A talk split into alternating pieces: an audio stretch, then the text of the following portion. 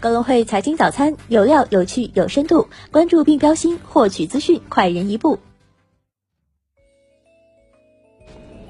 各位听众朋友，早上好！今天是二零一九年八月三十号，星期五，我是主播荣熙。接下来，让我们一起来看看今天有哪些财经资讯值得大家关注吧。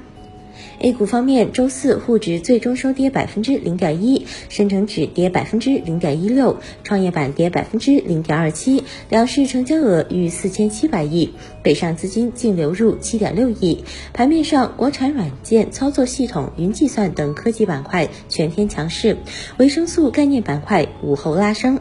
黄金概念板块同样于午后崛起，盛达矿业涨停，银泰资源涨逾百分之七，地产、家电、农林牧渔等行业板块跌幅居前。港股方面，周四截至收盘，恒指涨百分之零点三四，国指涨百分之零点一二，主板全日成交七百八十八点六七亿港元，港股通净流入二十三点七七亿港元。个股方面，中生制药涨近百分之十，为最佳恒指成分股；石药集团涨近百分之四。蒙牛乳业季后跌超百分之五，领跌蓝筹。中银香港、长实集团、九龙仓置业皆走弱。港股通标的股位高股份、金斯瑞生物科技涨逾百分之七。美股方面，标普五百指数收盘上涨百分之一点二七，纳指上涨百分之一点四八，道指上涨百分之一点二五。苹果涨超百分之一点七，特斯拉涨超百分之二点八，蘑菇街涨约百分之十。据央视，庆祝中华人民共和国成立七十周年大会十月一号举行，习近平将发表重要讲话。庆祝大会后将举行盛大的阅兵式和群众游行。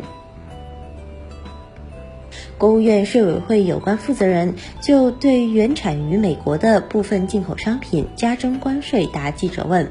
记者问：“请问，针对八月二十三号公布的两项措施中的商品，将如何开展对美加征关税排除工作？”有关负责人回答：“七百五十亿美元的商品清单中有部分和第一、二轮反制措施关税商品范围重合，已经纳入前两批可申请排除范围。这些商品如果属于经审核确定的排除商品，按排除办法不加征为反制美三零幺措施所加征的各轮关税。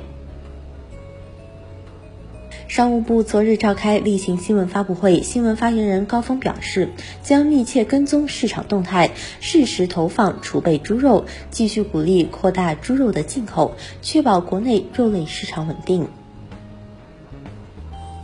据人民日报，为坚决贯彻落实“房子是用来住的，不是用来炒的”定位和房地产市场长效管理机制，央行日前发布关于新发放商业性个人住房贷款利率调整的公告，其中提出，商业用房购房贷款利率不得低于相应期限贷款市场报价利率加六十个基点，公积金个人住房贷款利率政策暂不调整。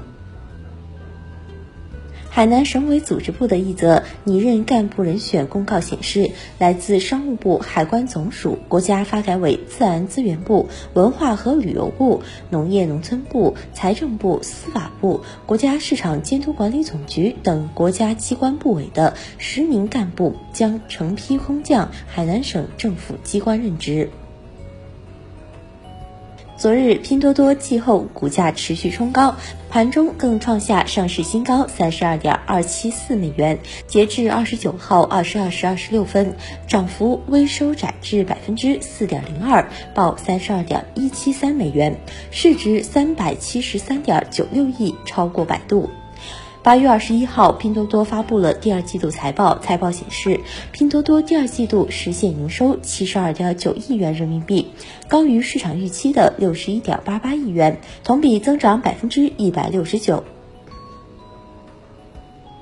FF 内部人士向有关记者透露，更多顶层治理架构调整的细节应该会在下周二公布。但对于贾跃亭是否会卸任 CEO 的问题，FF 并没有做出正面回应。债务偿还方面，据悉自2017年7月起，出走美国后的两年内，贾跃亭已陆续偿还超过30亿美元的国内债务。FF 称，为尽快解决债务问题，贾跃亭还设立了还债信托基金。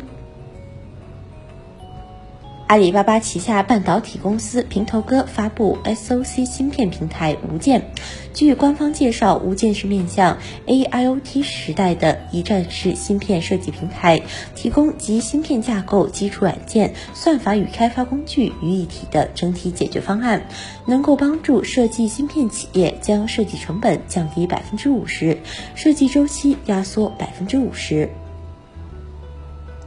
福布斯杂志二十九号发布最新的新加坡五十大富豪榜显示，人气火锅连锁店海底捞集团创始人张勇首次入榜，继挤下远东机构的黄志祥和黄志达兄弟，以一百三十八亿美元身家登上首富之位。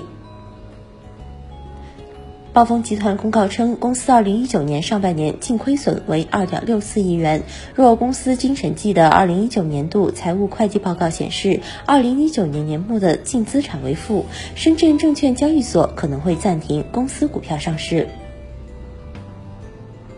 再关注一下股市方面的消息。乐视披露，二零一九年中报，上半年公司实现营业总收入二点五四亿元，同比下降百分之七十四点七五，净亏损一百点四六亿元，上年同期亏损十一点零四亿元，同比下降百分之八百一十点零八。中国证券业协会近日发布《中国证券业发展报告》，显示，截至二零一八年年底，一百三十一家证券公司总资产达六百二十七万亿，净资产一点八九万亿元。上汽集团上半年净利润一百三十七点六四亿元，同比下降百分之二十七点四九。途牛二季度归属于股东净亏损一点六八亿元。东风集团中期净利升百分之五点三，至八十四点九九亿元。今日重要财经事件关注：日本七月失业率，法国八月消费者物价指数初值，欧元区八月消费者物价指数初值，美国七月个人收入月率。